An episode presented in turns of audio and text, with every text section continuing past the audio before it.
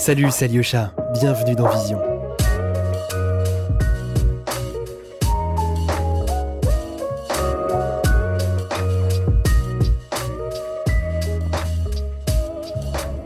Vision est un podcast autoproduit. Vous pouvez désormais nous aider sur Patreon et sur notre site. Merci aux premiers contributeurs et contributrices Shoshana, Lina, Isabelle, Alexis, Grégoire, Stora et Antoine. Bonne écoute. Je vais choisir euh, la photo, euh, une photo que j'ai faite en, c'était en avril, euh, début mai de l'année dernière, donc 2020. Et c'est une image avec plusieurs citrons qui flottent dans un paysage et qui sont figés par le flash comme ça, et, ce qui crée une sorte de, de tombée comme de la neige, mais en fait c'est des, des, espèces de citrons à différentes, à différents points de perspective et euh, est figé par le flash euh, dans des grandes couleurs, enfin des, petits, des éclats de couleurs dans un paysage qui lui est un peu euh, sombre. Et c'est une image que j'ai faite assez spontanément euh, pendant le, le, confinement où j'avais envie de continuer à avoir une pratique photographique. Et en même temps, j'avais plus accès au labo, euh, aux pellicules, au développement. Donc j'avais un appareil numérique avec moi et j'avais envie de continuer à travailler sur des thématiques un peu de d'effets spéciaux faits maison en fait et, euh, et d'utiliser à peu près tout ce qui pouvait me passer euh, sous la main. Et euh, les citrons, c'était un objet esthétique qui me, qui me parlait. Je sais pas, je trouvais assez, assez parfait dans sa forme. Et du coup, j'ai essayé comme ça. Euh, j'étais un peu inspirée par des images des années 70, un peu psychédéliques presque, et des jeux de couleurs assez forts et des esthétiques qui n'étaient pas exactement les miennes dans, dans, les images que je peux faire avec mon appareil argentique. Du coup, de travailler ce flash pour ce qu'il est, comme ça, qui est l'idée qui fige un moment. Et en fait, donc j'ai lancé comme ça des citrons. Euh. et ensuite, j'ai fait en sorte de créer une image qui avait l'air d'être prise sur le vif, en fait, mais qui l'était pas. Donc, euh, euh j'ai recréé à ma façon une espèce de perspective qui m'intéressait comme ça. Et du coup, c'est une esthétique qui me faisait un peu penser au travail de Les Crims, qui est un photographe euh, des années 70, comme ça, qui mettait en scène des objets de façon un peu, ouais, je dirais psychédélique ou formellement euh, très euh, fort quoi. Et euh, du coup cette image voilà, c'était un peu dans cet dans cet état d'esprit puis je crois qu'il y avait quelque chose d'hyper positif, une espèce de soleil démultiplié comme ça. J'ai un peu fétichisé certaines images que j'ai pu créer pendant le confinement comme ça, d'espèce de trompe-l'œil à moi-même, ça, ça me plaisait bien d'expérimenter ça quoi. Donc je choisirais celle-là. Donc je suis Estelle Anania, photographe. Je suis née à Paris, euh, mais j'ai vécu euh, toute mon enfance euh, dans la banlieue est de Paris, dans le 93, en Seine-Saint-Denis, d'abord à, à Villemont, et puis ensuite euh, à Noisy-le-Sec, de mes 5 ans jusqu'à l'âge où j'ai quitté la maison, euh, j'irais 18 ans. J'ai une sœur jumelle qui s'appelle Marion et qui est aussi quelqu'un dans, l'art, mais qui fait pas de la photo, qui fait de la peinture, du dessin. Et on a vécu dans cette banlieue de Seine-Saint-Denis notre euh, scolarité euh, comme ça où on, on, avait toujours un peu une pratique artistique. C'était euh, souvent de la peinture, tout ça, mais j'ai eu un, un, un, atelier photo vers l'âge de 12 ans en cinquième qu'on faisait un peu entre les, les pauses déjeuner en fait. Donc ça c'était assez marrant, c'était le premier pas un peu avec la photo. Je crois que mon père nous avait offert un appareil 24-36 de prix moyen quoi, mais quand même en, en argentique. Donc on, on, faisait du noir et blanc un peu comme ça sortait dans notre, euh, à Noisy-le-Sec, on faisait des photos, on rentrait, on développait.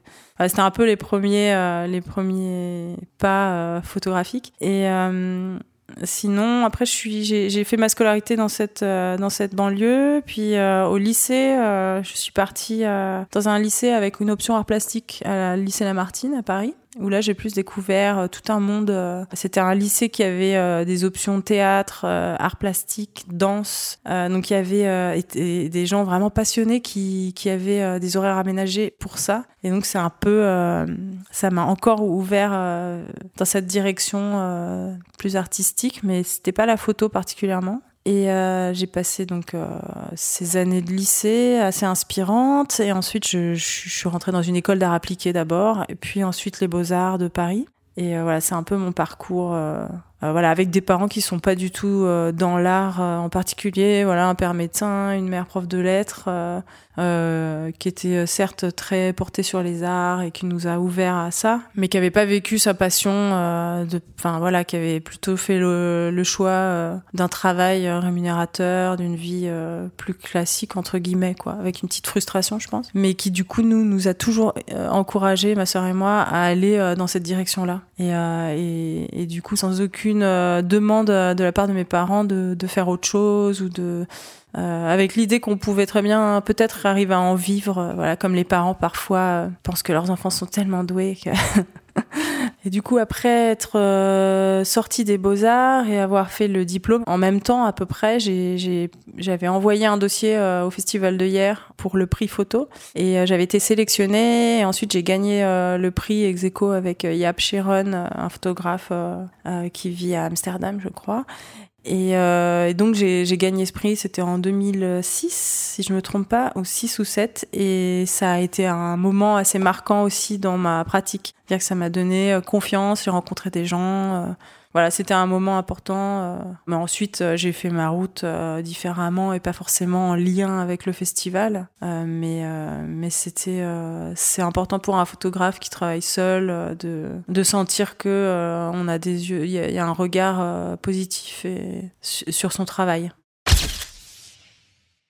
S'il fallait définir un peu ma pratique euh, photographique, bah, c'est une approche assez euh, assez frontale des choses euh, et en même temps pas dans pas frontale dans le sens de confrontation en fait. C'est plutôt une observation assez objective de des choses ou des sujets ou des gens ou des groupes de gens ou, euh, que, que moi je je souhaite euh, un peu mettre en lumière. C'est pas prétentieux ça veut pas dire euh, ils étaient dans l'ombre et moi je les je les sors de l'ombre mais je pose mon regard sur certaines personnes ou sur certains bah, rituels ou sur certains groupes de gens et ça m'inspire quelque chose et ça me et je sens une sorte de d'attirance de, de, et de force du sujet. Et, je pense que je vais pouvoir traduire quelque chose en photo, en fait, que ça va pouvoir apporter quelque chose. Euh, donc, mon travail, il est à la fois euh, très euh, protéiforme, c'est-à-dire que je m'adapte souvent à l'endroit, les gens que je rencontre, et en même temps, il a une cohérence parce que j'ai toujours un peu les mêmes outils et, et je suis pas dans une recherche d'effet, donc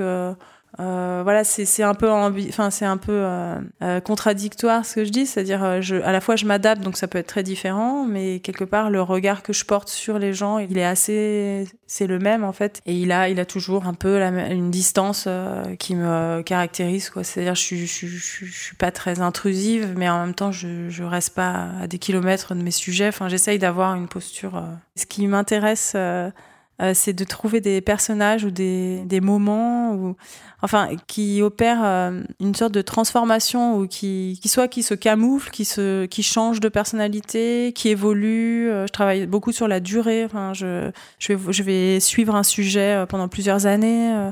la trajectoire d'une personne m'intéresse, ça m'intéresse beaucoup cette idée de, de, de, de transformation soit euh, une transformation à la minute, par exemple les drag queens euh, en Indonésie, euh, une, transformation comme ça spectaculaire par le maquillage, soit euh, une transformation lente. Par exemple, euh, je pense à un jeune ventriloque que je suis euh, depuis qu'il a 12 ans et qui a aujourd'hui 20 ans, et, et, et, de voir comment, voilà, à travers les différents âges, de l'adolescence jusqu'à l'âge adulte, mais mon travail, il contient toujours un peu une dimension théâtrale. C'est souvent des gens qui se mettent en scène. Je parle de ventriloquie, de, de, des drag queens ou des rituels que j'ai pu photographier il y a presque 15 ans euh, et qui m'attirait comme ça euh, euh, quand les hommes cherchent un peu à se transformer en d'autres créatures, un peu à transcender leurs conditions comme ça d'hommes, à en faire quelque chose de plus fou, de libérateur ou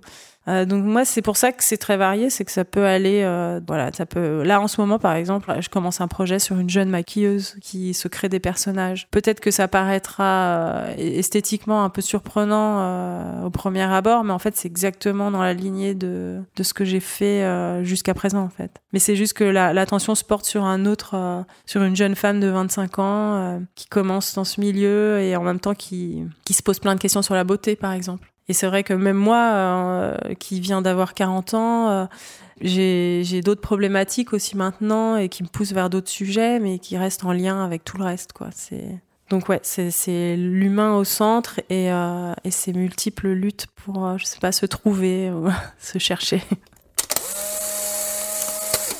Bon, l'image que j'avais choisie là en début d'interview, c'est pas de l'argentique, mais c'est très très rare en fait. Ça a été vraiment euh, parce que j'étais poussée euh, bah, par la force des choses en fait. J'ai vu que j'avais envie de produire des images et que c'était plus fort que moi et qu'il fallait que j'utilise un outil euh, même que j'aime pas forcément trop au départ. Mais mon travail à 80 15% du temps, c'est un travail argentique parce que c'est mon outil en fait, parce que c'est l'outil photographique, parce que pour moi, c'était ça la photo. Euh, c'est ça le jeu de la photo en fait. Je trouve que c'est ça a été toujours pour moi aussi. Ça me canalise en fait. Euh, par rapport à mon sujet, ça me donne un cadre, ça me donne euh, des contraintes euh, qui sont nécessaires. Euh, comme je suis pas du tout dans une hémorragie d'images, ça me convient en fait d'avoir une pellicule où j'ai 12 ou 10 photos. ça m'aide à me concentrer, à mieux cadrer, à faire des choix, des parties pris. Donc c'est pour ça que j'ai toujours été. C'est pas du tout dans un élan nostalgique de la vieille photo à la papa que je peux aimer aussi, hein, mais euh, j'adore faire du tirage par exemple, mais plus pour l'immédiateté euh, euh, de, de l'image, qu'est-ce qu'elle a dans le ventre en fait. Pour moi, je vais en labo, je tire mon ma photo et je la j'ai ce qu'elle a, voilà, ce qu'elle a à me donner. C'est pas le labo pour une expérimentation, pour faire des essais de couleurs, pour déformer, ce que j'adore chez les autres, mais moi je suis pas comme ça. Donc moi c'est l'immédiateté quoi, et la physicalité de la pellicule aussi, parce que ça me je dirais que ça m'angoisse presque un peu le, numérique et euh, les cartes, euh, les fichiers RAW, euh, les JPEG et tout ça. C'est pour moi c'est pas mon monde en fait. C'est pas la photographie pour moi. C'est pas ça. C'est là c'est l'ordinateur. Mais peut-être que c'est ça évoluera. Hein. Mais l'argentique, voilà, c'est tout ce que je viens de dire. Euh, plus les erreurs qui peuvent s'y glisser. Euh, je veux dire, quand on fait une erreur d'exposition, ou bah ça dit quelque chose de notre, euh, voilà, de nos connaissances, de notre technique, et quelque part, c'est pas, je suis pas du tout dans une recherche de perfection en faisant de la photo. Donc j'aime bien aussi qu'on voit que ça n'a pas été forcément ultra bien géré tout le temps, qu'il y a des flairs, il y a des sous-expositions, mais ça fait partie de, c'est un petit peu de moi qui ressort aussi sur l'image, quoi, parce qu'il faut bien donc voilà, j'aime bien l'imprévu et les erreurs euh, liées à ce médium-là, quoi. Ça fait des années euh, que je me dis, euh, quand je déclenche, je, dis que je déclenche pas pour n'importe quelle raison en fait. L'appareil photo, déjà c'est ça, avant de me dire qu'est-ce que je veux montrer quand je déclenche euh, et que j'appuie sur le voilà sur le, bouton de l'appareil photo, c'est plutôt est-ce que je fais la photo Enfin, je me pose vraiment la question est-ce que là j'ai une photo qui me qui, qui, me parle? Est-ce qu'il y, y, a un potentiel euh? C'est plus je, je, je, me force euh, que ce soit dans mon travail personnel ou dans ma pratique plus commerciale de la mode j'essaye d'être à l'économie et de et tant que quelque chose en face de moi ne me déclenche pas quelque chose justement euh, de une sorte d'émotion quoi, je je me force à pas déclencher quoi. C'est c'est presque euh, par paresse anticipée, j'ai pas envie de passer des heures à dérocher des pellicules euh, qui ont pas de sens quoi. Donc je me dis voilà, va au bout de ton image, si tu trouves qu'elle est pas elle est pas encore sous tes yeux, déclenche pas encore et parce que j'ai envie que quand euh, l'image sort, euh, il y a plusieurs dimensions peut-être, on voit qu'on, enfin, qu'il s'y passe des choses quoi. Que c'est c'est sûr que j'ai je peux faire aussi euh, des images assez simples, descriptives donc ça, euh, si, je, fais l'image dans un but de description, par exemple d'une montagne euh, suisse euh, ou d'un type de, maison, voilà, je vais faire cette image, je vais déclencher l'appareil photo dans ce but. Mais parfois, je me dirais bon, et à côté de ça, il va falloir que j'aille chercher des images plus complexes où il y a des interactions, parce que je réfléchis en termes aussi d'editing et de juxtaposition d'images. Donc, donc je déclenche pas toujours pour la même raison, quoi, on va dire. Maintenant, en regardant avec le recul, euh, le corps évidemment est le sujet un peu principal parce que c'est le corps qu'on maquille, qu'on costume, euh, qu'on démultiplie, euh, qu'on imite. voilà, le corps c'est vraiment quand même une espèce de matière infinie sujet d'inspiration, mais l'humain aussi, la psychologie de certaines personnes qui m'impressionne. euh, voilà, mais moi je dirais peut-être que c'est aussi les marges. C'est les marges, euh, les gens en marge, euh, les gens euh, qui font pas trop de vagues ou alors qu'en font des tonnes. euh, je sais pas, je dis les gens qui font pas de vagues, c'est par exemple Daniel euh, qui a produit des robes. Euh, pendant toute son, son sa jeunesse euh, des années 70 et puis qui sont là sur un portant dans sa maison et qui dorment ou ceux qui en font des tonnes comme les drag queens mais en même temps qui c'est pas si simple non plus pour euh, voilà euh, donc c'est mais c'est les marges c'est des gens euh, qui paraissent un peu euh, hors circuit hors, normes euh, ou qui challenge ces normes ou qui n'ont pas peur de bah, se- de se montrer un peu à côté de ce qu'on attend d'eux euh, voilà euh, et qui luttent peut-être avec des demandes extérieures euh, sur voilà ce qu'on attend d'un jeune homme en Indonésie euh, c'est pas d'être drag queen quoi. C'est autre chose. Ou ce qu'on attend d'une dame euh, qui vit dans le sud de la France c'est pas de recouvrir sa maison de mosaïque ça ça emmerde tout le monde. Enfin à la fois ça fascine et en même temps en même temps, elle, elle en a souffert, quoi. Dès que, les gens euh, sont considérés comme excentriques, euh, euh, ça pose problème, en fait. Mais c'est parce que je pense que c'est une fascination et que les gens ont du mal à. Voilà, euh, quand on est ventriloque, on est, ventriloque dans un village, dans une ville du Kansas. Euh, vaut mieux être footballeur, quoi. Un football américain, ça passe mieux euh, que de jouer avec des poupées et de parler à travers une poupée ou. Ou encore euh, Cassandro L'exotico, euh, qui est un lutteur mexicain que j'ai découvert par le documentaire de Marie Lozier. Bah, Cassandro, euh, ça aurait été plus simple pour lui de jouer les gros machos sur le ring, mais bon, il a préféré se maquiller et mettre des talons, quoi. Mais il n'empêche que c'est un magnifique, lutteur, quoi. Moi, ce qui m'intéresse, c'est ces marges-là, c'est le pas de côté et c'est comment les gens l'assument à fond, parce que peut-être que moi, euh, j'aimerais être un peu tous ces gens et que je, suis, voilà, au moins de les mettre, euh, de faire une sorte de, c'est pas une collection parce que je vais pas dire je collectionne pas les gens, mais c'est une sorte de, différentes facettes de gens qui m'intéressent et qui me et qui me parlent et qui m'inspirent et euh, voilà c'est comme la, jeune maquilleuse Louisa avec qui je travaille en ce moment elle, est assez fascinante pour ça parce qu'elle challenge son image elle est très elle est très belle très mignonne elle a beaucoup de enfin elle est, elle, est assez sexy comme ça. Et en même temps elle va fabriquer des masques un masque de Rottweiler et elle va le porter euh, et elle va challenger ce, cette conception de la beauté euh, un peu aliénante en fait. Et je trouve que c'est ça un peu c'est les gens qui se qui cherchent un peu à, casser ce lien aliénant à ce qu'on attend d'eux quoi qui m'intéresse je pense pour le futur de mes, projets. Après euh, voilà les citrons là dont je parlais en début de- d'interview, c'est encore complètement autre chose, mais c'est plus une pratique un peu euh, comme un carnet de notes et de croquis, euh, on va dire. Je regarde beaucoup de photos, mais euh, enfin de livres, de photos, de, pratiques différentes de photographes, mais j'avoue que j'avoue que le, documentaire c'est vraiment une forme qui de plus en plus prend de la place dans mon imaginaire.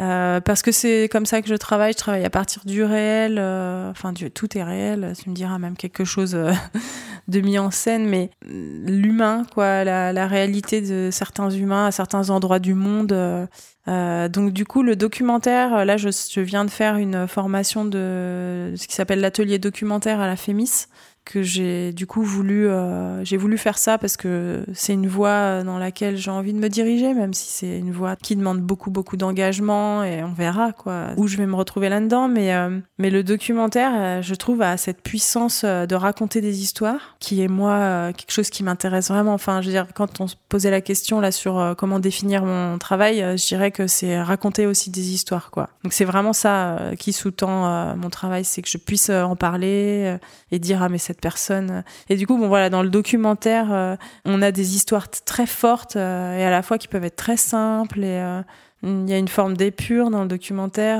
et en même temps ça vous prend tellement fort parce que c'est sous nos yeux et que c'est nos collègues humains qui vivent des expériences et voilà c'est euh, plus que la fiction. La fiction, euh, que je, je peux trouver formellement euh, des films très forts, très beaux, euh, mais ça me touchera pas comme euh, comme un documentaire. Ou, ou dans la dans la fiction, il y a des cinéastes comme euh, je sais pas Kiarostami, certains films de Kiarostami. euh, je, je suis très très inspirée par tout ce qui est lié à l'enfance.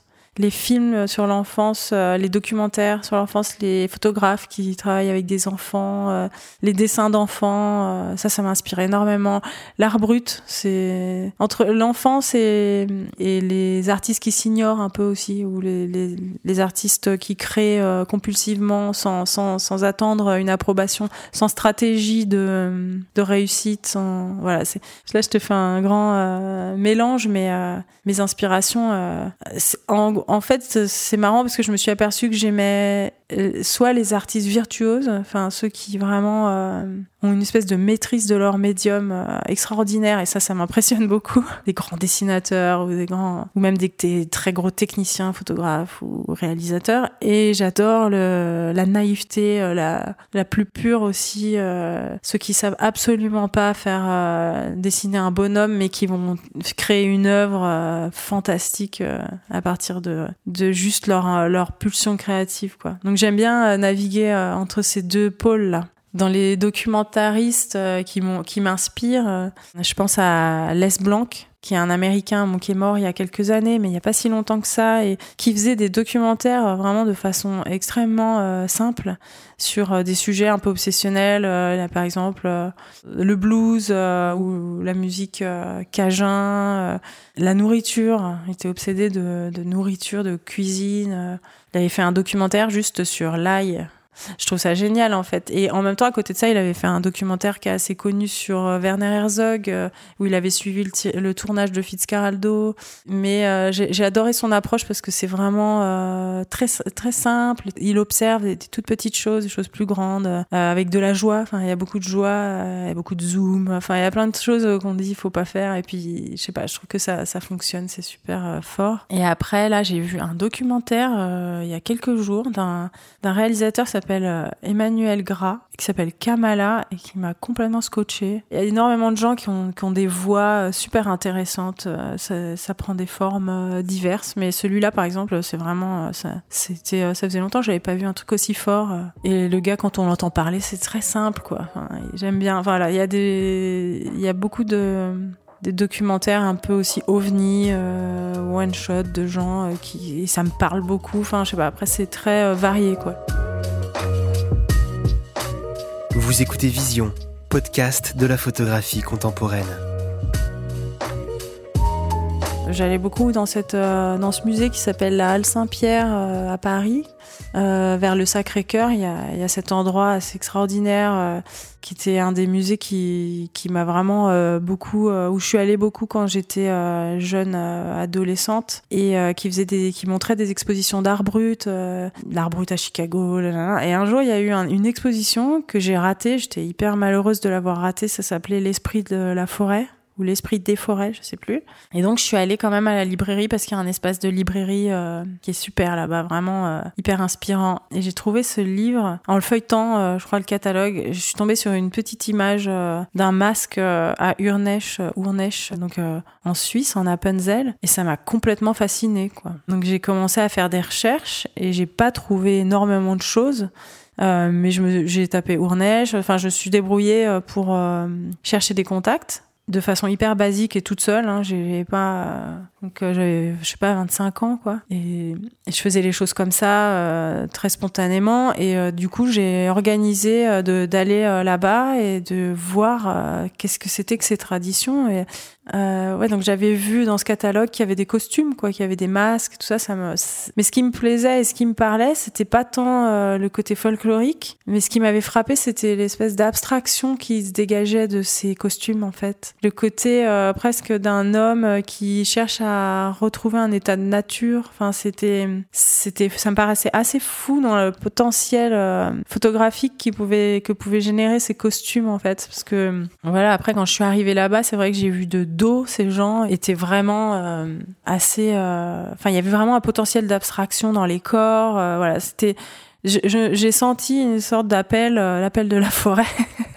mais mais je me suis dit j'y vais j'ai un euh, travailler le sujet, mais pas, mais sans plus. Moi, j'aime bien aller euh, instinctivement vers ce qui, ce qui, ce qui me semble me parler, et puis euh, et pas trop être pas trop dans le cérébral avant. faire, produire, et ensuite revenir, regarder et se poser et réfléchir à aussi pourquoi. Enfin, ça c'était ma démarche à l'époque. Maintenant, je suis, je sais un peu plus pourquoi je vais vers les choses et voilà. Mais mais j'avais vraiment, c'était ça, marche à des attirances fortes comme ça vers des sujets. Et euh, c'est vraiment, c'est vraiment comme ça en fait que souvent je commence mes séries en fait. Je, je, je tombe sur euh, une, une, petite image dans un journal ou dans sur un site internet et je me dis non mais c'est pas possible. Euh, il faut absolument que je que j'aille voir ce que c'est que ça.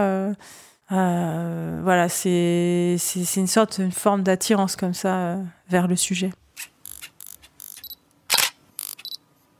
Pour faire euh, plutôt chronologiquement au niveau de l'édition, avant que je fasse des livres avec Shelter Press ou que c'était Kaogumi euh, encore avant, j'ai eu deux expériences en fait, euh, une pure auto-édition et l'autre c'était franchement presque de l'auto. Enfin c'était pas de l'auto-édition parce que été épaulée par Peter Sutherland qui est un photographe américain que j'avais rencontré et, qui avait créé cette espèce de, collection avec un, une autre personne et la collection s'appelait Decathlon, pas comme la marque Decathlon mais pour dire qu'il y en aurait 12. Il ferait 12 petits livres auto-édités donc c'est pas moi qui ai auto-édité, mais euh, j'avais vraiment l'impression de faire un fanzine avec des amis quoi. Et euh, ça, ça a été une première expérience et j'étais hyper contente. C'était mon premier, première publication. Euh, il faisait ça dans des chez un imprimeur euh, de quartier à New York ou à Brooklyn, je sais plus. Du coup, euh, il y avait cet esprit un peu fanzine et en même temps il y avait des grands noms euh, de l'époque, du skate, de la photo. Enfin c'était c'était agréable quoi de sentir euh, faisant partie d'un groupe comme ça qui s'auto-éditait, qui était diffusé dans des super librairies à New York, des choses comme ça. Ensuite, quand je suis rentrée de cette expérience-là new-yorkaise, j'ai eu une exposition euh, à Paris euh, où je présentais mon travail avec en collaboration avec Christophe Brunkel, donc un artiste français euh, directeur artistique et euh, avec qui j'avais commencé à collaborer en 2008 ou 9, j'ai un trou. Et c'était des sessions de photos performatives comme ça, des performances avec des danseurs. Lui, il est peintre, euh, collagiste. On mettait nos deux pratiques un peu en commun et puis on improvisait. Voilà, c'était un peu pour nous libérer chacun de notre pratique habituelle. Et, et du coup, j'avais une exposition où on montrait ce travail dans une galerie rue du Petit Toit où j'étais à l'époque. Et là, on s'est dit bah, qu'on allait euh, créer un fanzine, quoi. Enfin, qu'on allait auto-éditer un, une petite publication euh, dans laquelle on insérait un Polaroid euh, unique et où on avait fait, lui avait fait donc la maquette. Puisqu'il était aussi directeur artistique, on avait fait un editing, c'était noir et blanc. je crois qu'il y avait une double page en couleur. Enfin, c'est tout était fait à la, au copy top euh, du coin, mais euh, on avait pris ces contraintes pour faire un objet qui nous plaisait et euh, qu'on distribuait le jour de l'exposition. Donc euh, ça, c'est des, des choses j'aurais bien aimé les multiplier, en faire beaucoup plus en fait, mais euh, ça s'est pas fait. J'ai été sur euh, mes projets et après je suis passée tout de suite. J'ai rencontré Bartholomé Sanson et Felicia Atkinson et on a on a travaillé sur des projets petits au départ. Là, j'avais produit avec eux un livre s'appelait Dondoro sur un marionnettiste japonais quand ils étaient encore Kaogumi, la maison d'édition Kaogumi.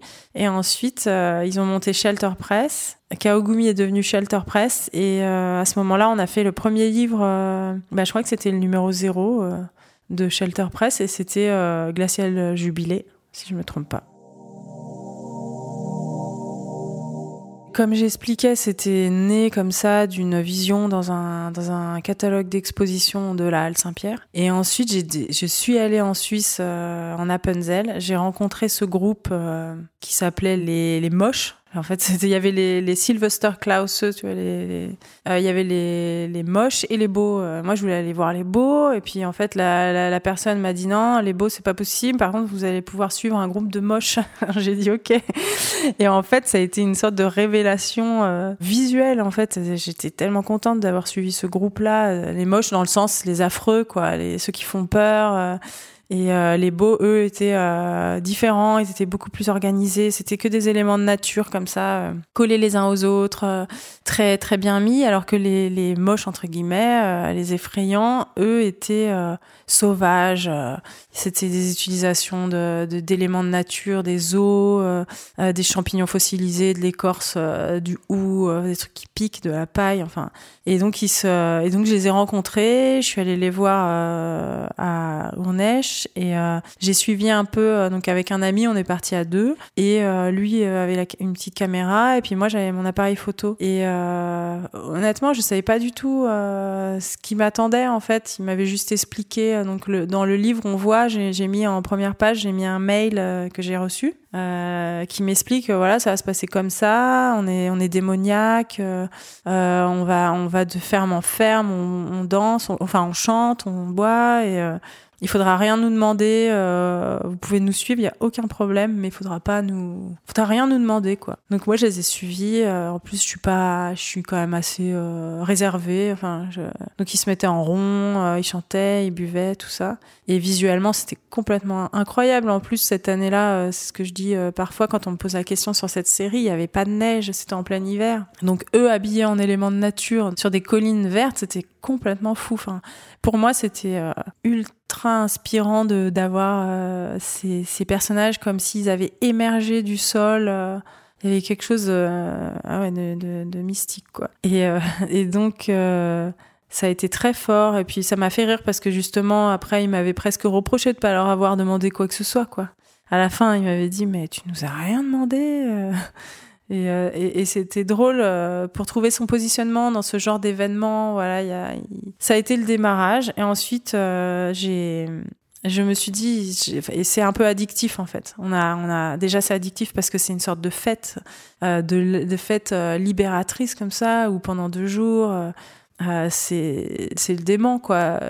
C'est un esprit euh, voilà de lâchage euh. donc déjà on a envie de revivre ça enfin et en plus c'est vraiment précieux parce qu'on se dit ah je vais photographier ça ça va être extraordinaire j'y retourne quoi et mon idée c'était de retrouver chaque hiver donc je l'ai fait de, de 2006 euh, et puis je l'ai fait après 2011 encore. J'y suis allée. J'en ai fait que j'ai pas publié dans le livre, mais j'en ai photographié.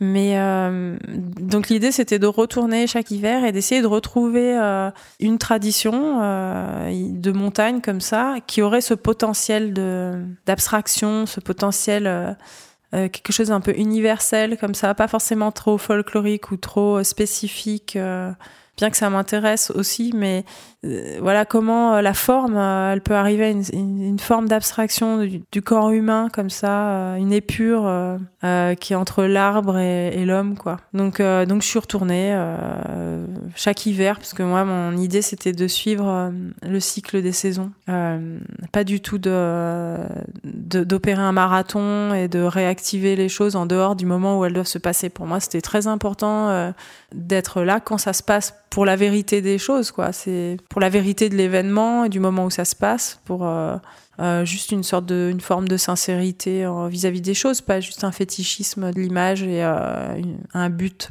propre quoi. Et du coup, c'était un challenge parce que c'était pas toujours réussi, c'était pas toujours à la hauteur de mes attentes ou parfois c'était super et puis ça me faisait retravailler mon approche à chaque fois. C'est-à-dire que en Suisse, c'était tellement fort pour moi, visuellement, c'était tellement euh, parfait euh, sous mes yeux. Hein. Je dis pas que mes photos étaient parfaites, mais qu'en fait après, c'est devenu un peu mon maître étalon euh, pour les autres. rendez-vous et les autres voyages. Alors, en fait, ça te permet de, en tant que photographe, d'à chaque fois, quand tu vas au moment où ça se passe, tu t'as pas le choix, tu peux pas refaire ce qui s'est passé l'année d'avant. Là, je peux pas placer le mec toujours au même endroit avec la même lumière. C'est pas comme ça, moi, que je fais les photos. Du coup, bah, ça te challenge dans ta pratique de photographe et tu t'adaptes, en fait. Et, euh, et c'est un peu aussi un combat contre la rigidité qui est un peu ce qui me fait super peur en photo. Euh, quand tu deviens rigide, que tu fais tout le temps la même chose.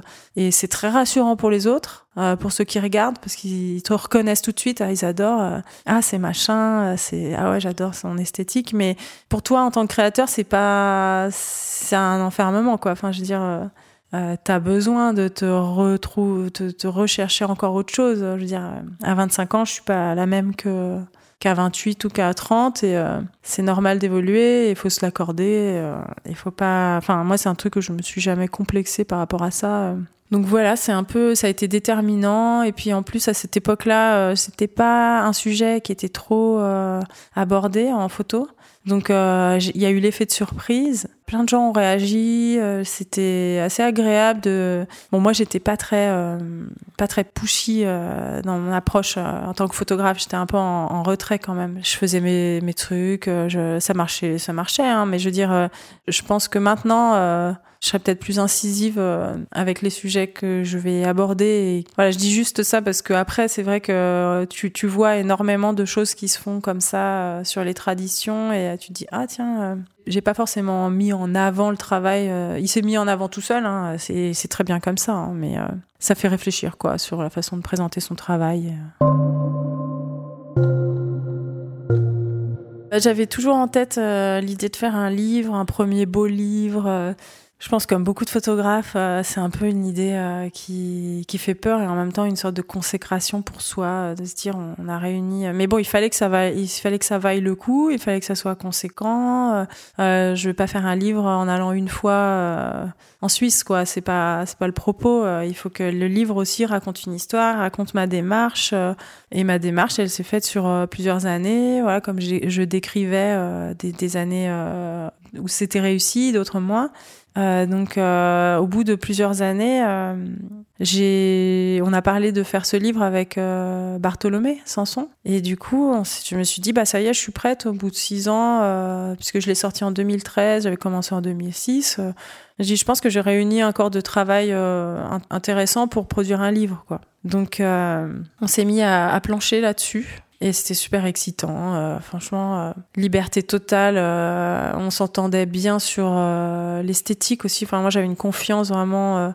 ils sont très épurés chez Shelter Press. C'est pas, c'est pas tape à l'œil. Bon, c'est pas des éditeurs photos, mais quelque part, moi, ça correspondait bien à mon état d'esprit assez indépendant et, et du coup on voilà on a fait ce livre qui réunit six années et c'est une sorte de parcours euh, de pays en pays comme ça, de Suisse en Bulgarie, en Italie, en Pays Basque et en Autriche. Et euh, sans trop d'explications, il y a une interview euh, en entrée de, livre, mais il n'y a pas de, de, légende à chaque image, on va dire. Mais, mais c'est quand même, je laisse pas dans le flou. Mais l'idée, c'était aussi de mélanger ces images de tradition à d'autres images que j'avais faites de façon complètement indépendante.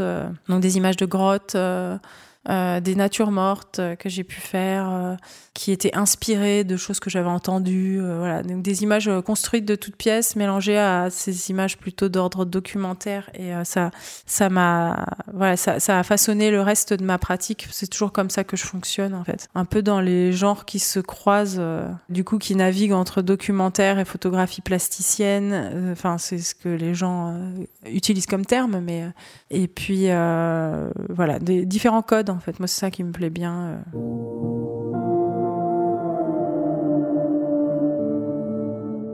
Euh. Euh, le, pour parler du, du, du, projet It's Alive, en fait, c'est qui d'ailleurs s'appelait pas du tout It's Alive euh, au départ. Hein, c'était, il s'appelait rien du tout parce qu'on savait pas ce qu'on faisait. Mais c'était la rencontre avec Gisèle Vienne, justement à l'occasion d'une exposition où je montrais ce travail de Glacial Jubilé. Et euh, Gisèle Vienne, elle est, sa maman est autrichienne et son père est français. Et du coup, elle avait, euh, bah, évidemment, euh, en plus vécu euh, pas mal de temps dans les montagnes, à connaître ses traditions costumées. Et au moment où moi j'exposais un peu ces images dans cette galerie rue du Petit Toit, euh, elle, euh, elle avait une pièce au théâtre de la Bastille qui s'appelait Kinder Toten Leader et dans laquelle il y avait deux ou trois Perchten, deux Perchten, euh, donc les, personnages autrichiens à poil et à cornes, un peu démoniaques comme ça. Et, du coup, un ami commun nous a dit bah rencontrez-vous et elle est venue voir avec Steven O'Malley, qui est un musicien qui collabore avec elle sur la musique. Ils sont venus voir l'exposition. C'est comme ça qu'on s'est rencontrés. Et donc, moi, j'adorais son travail. Enfin, je venais de le découvrir. Elle, elle découvrait mon travail. On s'est un peu euh, tourné autour comme ça. Il y a eu des discussions. Et puis, au final, on, on, a commencé, voilà, progressivement à, elle a commencé à m'ouvrir un peu la scène, sa scène, ses répétitions, tout ça. Et, donc moi, je, suis venue sans vraiment d'a priori sur ce que je voulais faire. Euh, elle, elle avait pas particulièrement de demande, mais elle était c'est quelqu'un qui est très euh, qui veut provoquer les choses, quoi, qui veut faire des choses. Donc moi, ça m'allait très bien comme comme personnalité parce que elle m'ouvrait des, des, possibles. donc elle disait mais attends, on peut faire ça, ça, mais attends, moi je te fais revenir tout le monde sur scène. Donc elle était la metteur en scène bis de, de ce travail photographique. Puis ensuite, moi, je j'ai abordé euh, ce, sa scène et ses, ses acteurs, j'ai abordé euh, ses loges comme je le faisais euh, quand j'étais en Suisse, enfin comme un, espèce de rituel de théâtre. voilà, j'ai pas j'ai pas eu une approche différente par rapport à Gisèle Vienne que par rapport au reste de mon travail. Donc j'observais, je j'attrapais soit des moments d'action, soit des choses plus descriptives, et puis ensuite en regardant les planches contact, bah, j'agençais à ma façon euh, les, images et les signes, quoi. Et euh, tout en essayant de pas trop euh, intervenir. Enfin, je pouvais pas de toute façon intervenir réellement. Voilà, j'aimais bien ce cadre dans lequel je me glissais et ça a démarré comme ça. Et donc par année, j'allais deux trois fois faire des prises de vue, parfois plus. voilà. Et des voyages aussi, euh, parce qu'elle a beaucoup initié de voyages euh, qui ont été importants, euh, qui ont été très, qui ont produit beaucoup d'images de mon côté, et des étincelles pour des projets autres que ceux que celui avec Gisèle Vienne en fait. Le travail de Gisèle en fait, il contient déjà en lui cette espèce d'ambiguïté hyper forte entre le vivant et l'inanimé, quoi.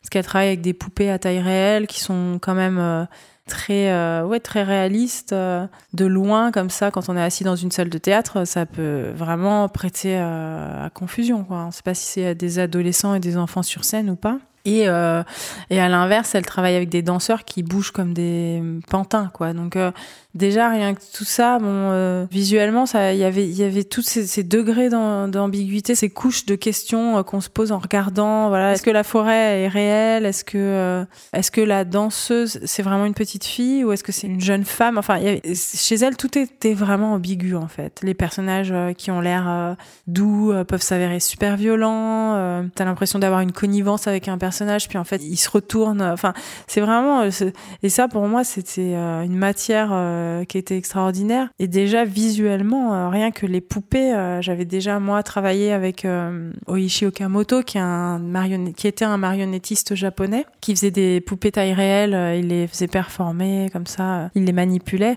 Et du coup moi tout ça, ça m'intéresse. Ça, ça, procède de la même chose. En fait, je me suis intéressée aussi au travail de Gisèle Vienne parce qu'elle travaillait avec des poupées à taille réelle et des trompe-l'œil de l'humain en fait. Et c'est comme ça que je suis arrivée à son travail. C'est comme Oishi Okamoto, je cherchais un marionnettiste qui travaille avec des poupées à taille humaine. Et euh, parce que quand je voyais aussi euh, les traditions euh, que j'ai photographiées, pour moi ça faisait que c'était un peu aussi comme des pantins, comme des jouets ou des peluches. Voilà, ça, procède de la même recherche en fait. C'est un instinct qui me dit bah il y a quand même quelque chose là qui pour moi en tant que photographe est très riche et toute cette ambiguïté en plus euh, du théâtre et du réel, enfin tu vois déjà de la mise en scène euh, du réel sur une scène de théâtre euh, et qu'est-ce que moi je vais pouvoir attraper euh, pour montrer que en fait il y a une moquette sous les feuilles et que euh, la brume c'est de la fumée. Enfin je sais pas tout ça c'était extrêmement riche et ça m'a vraiment entraîné dans, plein de chemins que j'imaginais pas. Et,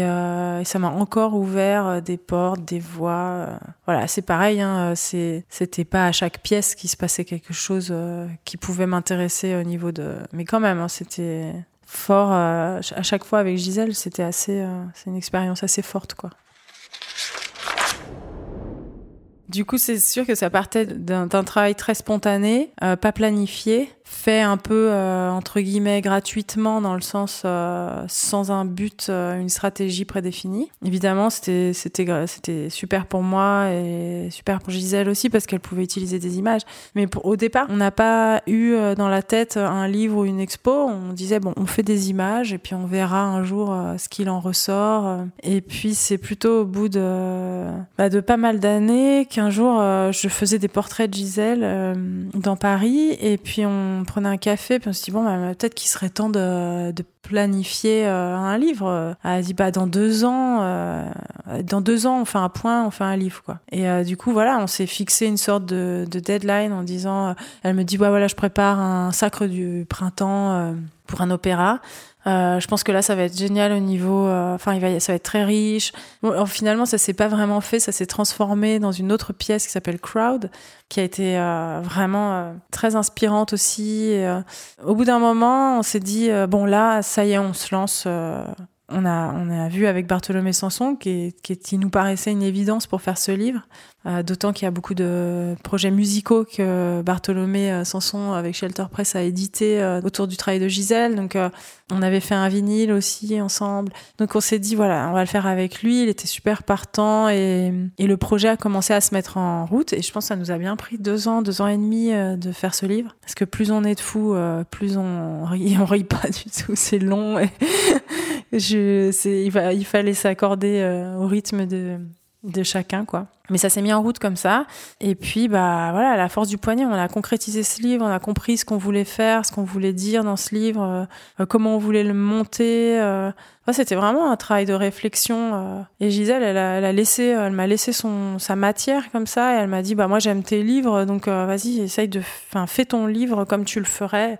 Et pourtant, Dieu sait qu'elle elle, elle, elle aime avoir euh, un regard sur les choses. hein. Et elle est très précise et pointilleuse et tout. Et ensuite, ça s'est transformé en potentielles expositions. euh, et là, euh, la MEP, ayant vu le livre, m'a gentiment proposé d'exposer dans leur studio.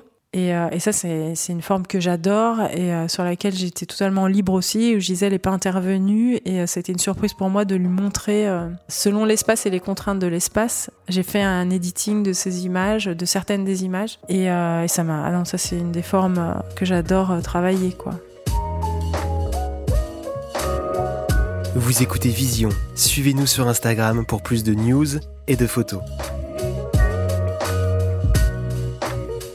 Je, peux pas dire, je suis pas quelqu'un de. Enfin, j'écoute de la musique, euh, je suis. En plus, l'univers de Gisèle Vienne, est très, très fortement euh, imprégné de, de musique euh, qui prennent une grande place. Mais euh, euh, moi, c'est pas du tout comme ça que je travaille parce que je j'aime la musique, mais je peux, je peux passer euh, des journées entières à travailler dans le silence, en fait. C'est pas. Ça me perturbe parfois plus qu'autre chose, en fait. Et en fait, euh, du coup, quand je construis un livre, ou peut-être le livre, de temps en temps, je mettais un peu euh, des bandes son de Gisèle, euh, euh, surtout celle de Crowd, euh, qui est extraordinaire, euh, qui avait fait euh, Stephen O'Malley et Peter Reberg. Euh, pour m'inspirer un peu, mais c'est, j'étais plus inspirée par euh, le cinéma, par exemple le, découpage. euh, j'avais envie que le livre, ça soit plus comme un découpage cinématographique que comme une mélodie ou tout simplement parce que je suis pas très mélomane. J'ai fait un peu de musique, si tu veux, mais c'était pas, c'est pas mon univers en fait, la musique. C'est c'est c'est un des arts où je me sens un peu pas forcément hyper légitime ou je sais pas. C'est en tout cas je lis pas, euh, je fais pas le lien entre photo et musique euh, réellement. Même si c'est des choses et j'ai des projets euh, avec des musiciens et euh, euh, j'ai fait des pochettes pour euh, Steven O'Malley, pour euh, pour des musiciens dont j'adore euh, écouter euh, la musique. Mais euh, dans la construction d'une expo, alors pas du tout. Euh, et dans la construction du livre, pas tellement. Voilà, c'est plus cinématographique, c'est plus, c'est vraiment visuel, quoi. Moi, je suis vraiment, vraiment visuel. Je suis pas, euh, c'est pas sonore, quoi. C'est, j'ai du mal à reconnaître un son. euh, tu vois, si là une porte se ferme, je, je sais que c'est, euh, la porte de chez moi, mais, mais euh, si, si un verre se brise, je sais pas trop si c'est dans le salon ou si c'est au fond de, voilà. C'est, mon univers, il est extrêmement visuel, quoi. Je fonctionne à ça, euh, ça passe par les yeux euh, et, le ressenti euh, des, images, quoi. Donc le rythme, tu vois, genre comment s'enchaînent les images sur un mur ou sur ou, sur des feuilles que tu tournes, voilà, c'est c'est vraiment par les yeux, quoi. Par rapport à cette idée de mise en scène euh, dans mes projets photographiques, en fait, c'est, c'est, je pense que c'est pour ça que je choisis des sujets qui ont en eux cette, euh, cette, cette théâtralité euh, et cette mise en scène déjà des gens euh, dans un contexte. Donc, par exemple, euh, euh, bah, évidemment, les rituels dont on a parlé, euh, c'est déjà une sorte de théâtre euh, à ciel ouvert. Donc euh, là, moi, il n'est pas question que je mette en scène autrement que par ma façon de cadrer. Ou euh, oui, des fois, de temps en temps, je peux mettre un personnage de côté, mais euh, je réagis vraiment à ce que je vois. Donc dans ce sens-là, ça peut avoir l'air de photo documentaire, mais par exemple la série Happy Purim qui se passe à Londres, des enfants pendant la fête de Purim, des enfants juifs ultra orthodoxes de la communauté ultra orthodoxe. là, c'était complètement improvisé avec les personnages que je pouvais, les fratries que je pouvais croiser, les gens déguisés, que soit je prenais à la volée en photo, soit je demandais euh, gentiment euh, si je pouvais photographier euh, telle ou telle fratrie et ça se faisait ou ça se faisait pas mais c'est très c'est de la mise en scène ultra minimale quoi. C'est la mise en scène qui réagit tout de suite au contexte quoi. C'est j'arrête deux, deux sœurs habillées en Annie la petite fille de la comédie musicale. Il y a une je me dis bon on va pas voilà je les décale juste à gauche. Hop on fait la photo elles s'en vont et c'est comme ça et, et, et d'essayer dans ce contexte-là, euh, très assez contraignant quand même, de, de générer plusieurs types d'images, des enfants derrière des fenêtres, des paliers de porte, des, des choses très frontales, de gens qui posent pour la caméra, euh, des détails de choses tombées au sol. Enfin, c'est comme un terrain de jeu et il faut glaner plein d'images et, euh, et, surtout pas se limiter à, à, faire que des gens droits, euh, bien cadrés au centre de l'image qui me regardent, parce que je trouve ça quand même assez limité. Mais essayer de réagir voilà, façon un peu euh, photo, photo de rue, si, si, si, tu veux, c'est ça s'apparente à ça. Et euh, je dis pas que je le fais avec une maîtrise de dingue. Il y a des photographes de, de rue qui sont extraordinaires. Euh, moi, c'est assez humble, exactement de la même façon que je vais aborder les, les autres sujets. Que ce soit Gisèle Vienne ou les rituels, c'est pareil quoi. Je me glisse dans un décor et j'observe et je cadre et je glane et après j'édite le côté systématique, tu veux, des fois, euh, tu, il y a une tendance, euh, enfin, quand tu es dans la rue et que tu dois arrêter des gens pour faire des photos, euh, c'est ça va assez vite en final euh, de, dans, dans l'action de faire de faire stopper les gens de le mettre bien au milieu de l'image de et d'appuyer sur le et puis à la fin tu te retrouves avec une série de gens euh, euh droits au milieu de la photo qui te regardent et ça, ça, fait partie moi de ma pratique parce que c'est c'est c'est important ces images là comme ça un peu descriptives mais j'adore qu'il y ait aussi des images un peu déconstruites un enfant qui pousse une poubelle un autre au fond des choses auxquelles je m'attends pas enfin j'ai envie d'être en regardant la pellicule. Et euh, je trouve qu'il y a une certaine facilité à, être à sécuriser comme ça toujours une photo, euh, un personnage dans un décor. Hein, hein, hein. Moi, ce que j'aime bien, c'est c'est me surprendre, me dire bon. Euh, Là, il y a cette personne, je vois bien, elle est sur le trottoir d'en face, elle n'a pas envie d'être photographiée, mais je suis assez loin pour pas violer son intimité et faire une photo qui peut être peut-être marrante. Euh, je la fais, euh, la personne est déguisée, donc euh, ça pose pas un problème éthique particulier. Et puis en même temps, ça me fait une photo où tu vois d'abord de l'architecture et après tu vois un petit personnage qui passe et puis d'un coup il y a une histoire. Et puis pas m'interdire de photographier une voiture qui passe avec des gens dessus. Et puis d'un coup je vois deux têtes qui sortent d'une haie et je trouve ça génial d'avoir d'avoir beaucoup de verre et deux tocs de cuisiniers qui sortent moi, je sais que des fois, je montre à des proches euh, des photos. franchement, cette photo, elle est, elle est, ah ouais. Enfin, je sais pas trop ce que tu lui trouves, mais quelque part, moi, elle apporte quelque chose à une photo mieux construite d'une petite fille en robe à fleurs qui me regarde bien droit dans les yeux. Euh, j'ai besoin d'avoir euh, euh, l'amorce d'un corps dans un dans, un coin de rue euh, ou une main qui me montre une poupée quoi. Donc c'est c'est là où la richesse va être intéressante pour l'editing futur. Et, du coup, c'est hyper excitant parce que t'es pas obligé de te prendre sur tes épaules toute la mise en scène, quoi. Ce que, ce que je fais dans mon travail plus commercial de mode et où finalement, euh, bon, ça passe et ça marche et voilà. Mais euh, je trouve ça moins. J'aime bien quand il se passe des choses qui m'échappent et que j'attrape, quoi. C'est un peu plus comme ça que j'aime fonctionner. C'est les, les meilleures séries de mode que j'ai fait, c'était ça, quoi par rapport à être rentré chez MIP, donc mon agent euh, anglais, euh, qui était franchement une chose euh, c'était une bénédiction pour moi ça tombait exactement au bon moment. En fait ce qui s'est passé c'est que j'ai eu des agents dans le passé euh, mais trouver un agent c'est pas forcément euh, c'est pas forcément simple. Il faut trouver les bonnes personnes qui comprennent ton travail aussi moi qui comprennent que j'ai pas que le travail commercial. Et surtout j'ai eu des agents qui étaient qui étaient très sympas et avec qui on, on travaillait un peu mais le lien entre mon travail personnel et artistique et la mode m'a paru une évidence le départ en fait. Et du coup, à un moment donné, j'ai quitté l'agent euh, chez qui j'étais et je me suis dit j'arrête de me disperser, je, continue bon mon travail personnel évidemment, mais les prochaines séries que je ferai, ça sera vraiment que de la mode. Je me concentre là-dessus, mais je le traite à la façon de la façon dont je, procède pour mon travail personnel. Donc j'ai j'ai produit, autoproduit des séries euh, avec euh, des stylistes et des magazines qui étaient complètement à 100% en adéquation avec mon travail personnel. Je suis allée voir, par exemple, j'ai fait une série pour le magazine M Le Monde euh, à l'époque euh, où je suis allée euh, aux États-Unis photographier une mannequin et ses 12 frères et sœurs à Long Island et sa famille. Enfin, où il y avait une dimension documentaire et où je pouvais encore une fois là me glisser dans un endroit réel, euh, sophistiquer un peu la chose avec de la mode et, euh, raconter une histoire en fait. Ça, manquait de sens un peu pour moi, il y avait plein de choses qui manquaient de sens et la mode, je trouvais qu'on pouvait y injecter un peu des histoires. Donc j'ai fait ça pendant peut-être deux ans, euh, j'ai produit des choses qui disaient quelque chose de moi euh, de façon assez euh, ouais, qui faisait sens et, euh, et puis comme ça, euh, je pense qu'à force d'avoir d'avoir publié certaines séries, bah, cet agent euh, qui était en recherche euh, de nouveaux photographes m'a contacté. Et à ce moment-là, euh, on s'est rencontrés. ça s'est très bien passé avec un des agents où j'ai senti qu'on était vraiment sur, qu'on se comprenait, qu'on pouvait se parler en fait. plus que c'est pas une question d'être sur la même longueur d'onde parce qu'il représente plein de gens qui font des choses très différentes, mais où je pouvais m'exprimer et j'avais quelqu'un qui comprenait ma, ma position et qui avait aussi envie de construire un peu quelque chose avec moi. Donc euh, ça s'est fait comme ça.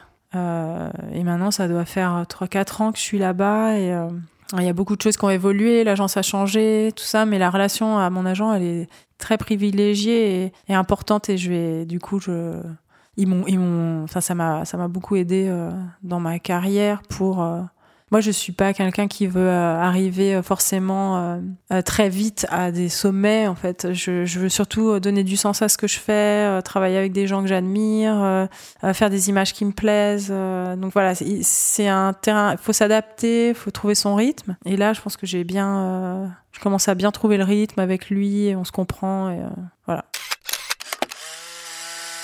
Alors du coup, pour faire un peu une liste euh, ou citer quelques livres euh, qui moi m'ont marqué et sont très euh, importants ou, ou par exemple quand je pars quelque part, j'en emmène un ou deux comme ça avec moi. Et en livre, il y a, y, a, un livre sur Georges Gross qui est un tout petit livre, donc le peintre Georges Gross et le livre s'appelle The Big No, N-O. Et en fait c'est juste une série de, de gravures, je crois noir et blanc d'une période comme ça qui décrit un peu l'Allemagne, euh, enfin comme comme Georges Gross l'a décrit quoi.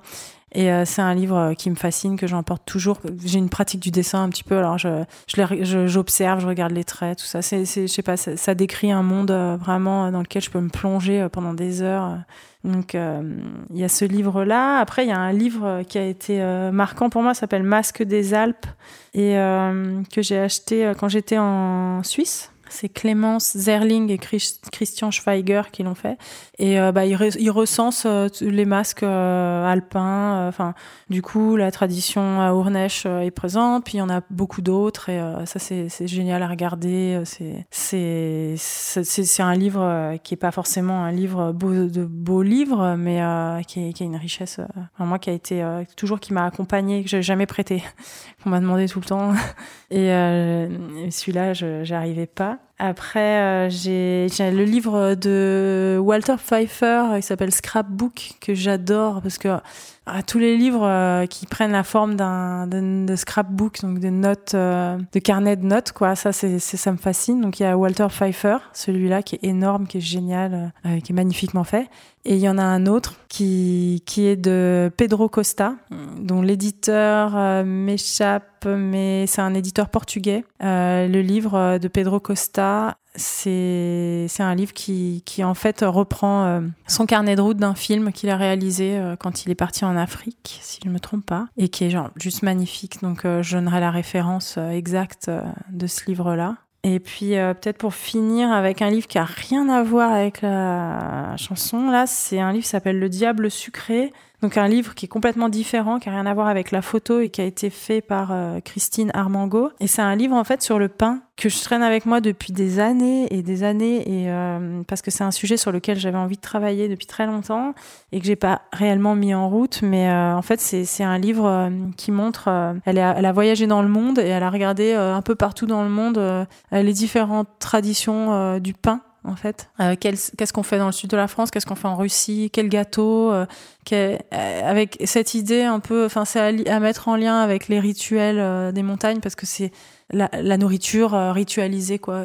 Tel type de euh, tel type de brioche euh, qu'on mange à tel moment de l'année en forme de souvent il y a des formes de, de, de personnages ou de corps tout ça. Donc ça me parlait beaucoup et j'avais envie de faire un grand voyage comme ça et d'aller chercher des morceaux de corps un peu partout des morceaux de corps faits en pain ou en gâteau.